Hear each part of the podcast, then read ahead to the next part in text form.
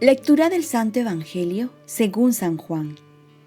Al atardecer de aquel día, el primero de la semana, estaban los discípulos en una casa con las puertas cerradas por miedo a los judíos. Y en eso entró Jesús. Se puso en medio y les dijo, paz a ustedes. Y diciendo esto, les enseñó las manos y el costado. Y los discípulos se llenaron de alegría al ver al Señor. Jesús repitió, paz a ustedes. Como el Padre me ha enviado, así también los envío yo. Y dicho esto, sopló sobre ellos y les dijo, reciban el Espíritu Santo, y a quienes ustedes perdonen los pecados, les quedan perdonados, a quienes se los retengan, les quedan retenidos. Tomás, uno de los doce, llamado el mellizo, no estaba con ellos cuando vino Jesús, y los otros discípulos le decían, Hemos visto al Señor. Pero él les contestó, Si no veo en sus manos la señal de los clavos, si no meto mi dedo en el agujero de los clavos, y no meto mi mano en su costado, no lo creo. A los ocho días estaban otra vez dentro los discípulos y Tomás con ellos. Llegó Jesús Estando cerradas las puertas, se puso en medio y dijo, Pasa ustedes. Luego dijo a Tomás, Trae tu dedo, aquí tienes mis manos, trae tu mano y métela en mi costado. Y no seas incrédulo, sino creyente. Contestó Tomás, Señor mío y Dios mío. Jesús le dijo, porque me has visto, has creído. Dichosos los que crean sin haber visto. Muchos otros signos que no están escritos en este libro hizo Jesús a la vista de los discípulos. Estos se han escrito para que crean que Jesús es el Mesías, el Hijo de Dios, y para que, creyendo, tengan vida en su nombre. Palabra del Señor paz y bien. Segundo domingo del tiempo de Pascua, o mejor dicho, domingo de la Divina Misericordia. Donde abunda el pecado, sobreabunda la misericordia de Dios. Hoy celebramos el segundo domingo de Pascua o también Domingo de la Misericordia. La primera palabra que Jesús trae es paz a ustedes. Y es que sabe el ¿Cuánta necesidad tenemos de paz?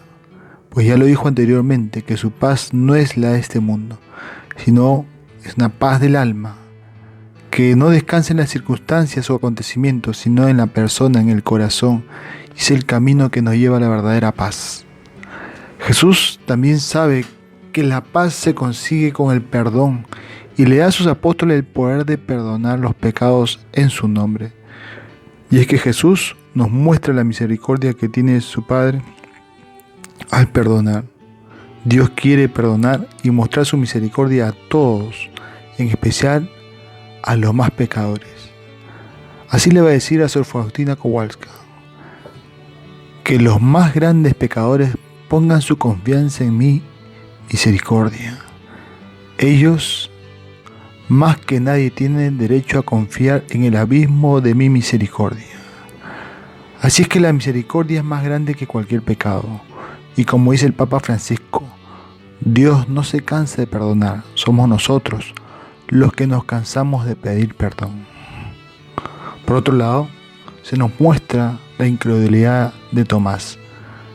Y haciéndole tocar sus llagas va a decir, dichoso los que creen sin haber visto. Pues siéntete dichoso de creer, pues esto es un regalo de Dios. Siéntete dichoso también de sentirte perdonado. Y en estos tiempos dirás, ¿cómo Dios perdona los pecados mortales cuando a veces no encontramos sacerdotes o las iglesias o templos están cerrados? ¿Cómo experimentar su perdón sin ir al confesionario? Y es que la misericordia de Dios no se limita a la confesión sacramental. Por ello el catecismo va a decir en su numeral 1452, cuando brota del amor de Dios amado Sobre todas las cosas, la contrición se llama contrición perfecta, contrición de caridad. Semejante contrición perdona las faltas veniales, obtiene también el perdón de los pecados mortales. Si se comprende la firme resolución de recurrir tan pronto sea posible a la confesión sacramental, es decir, si estás arrepentido de corazón, Dios te perdona. Y cuando sea posible, pues acude a la confesión sacramental cuanto antes. Así es la misericordia de Dios, por lo tanto, siempre va a estar presente. No hay pretexto para decir que no encuentra misericordia de Dios. Siempre la habrá. Oremos. Virgen María, ayúdame a confiar cada vez más en la misericordia de Dios. Ofrezcamos nuestro día. Dios Padre nuestro, yo te ofrezco toda mi jornada, en unión con el corazón de tu Hijo Jesucristo, que siga ofreciéndose a ti en Eucaristía para la salvación del mundo. Que el Espíritu Santo sea mi guía y mi fuerza en este día para ser testigo de tu amor. Con María, la Madre del Señor y de la Iglesia, te pido por las intenciones del Papa. Con San José, obrero, te encomiendo mi trabajo y mis actividades de hoy, para que se haga en mí tu voluntad. Y la bendición de Dios Todopoderoso, Padre, Hijo y Espíritu Santo, descienda sobre ti. Cuenta con mis oraciones, que yo cuento con las tuyas. Y recuerda hoy en las elecciones, pues antes de votar,